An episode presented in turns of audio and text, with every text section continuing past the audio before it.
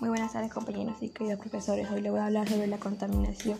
Bueno, la canción del aire nosotros mismos los seres humanos la provocamos, ¿no?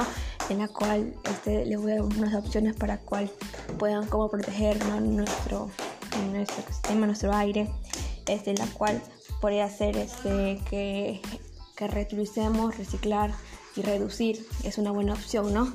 En vez de estar quemando, botando o este hoy deberíamos ir en este, bicicleta, en patineta, en vez de estar utilizando los vehículos, ¿no? En la cual generan más humo.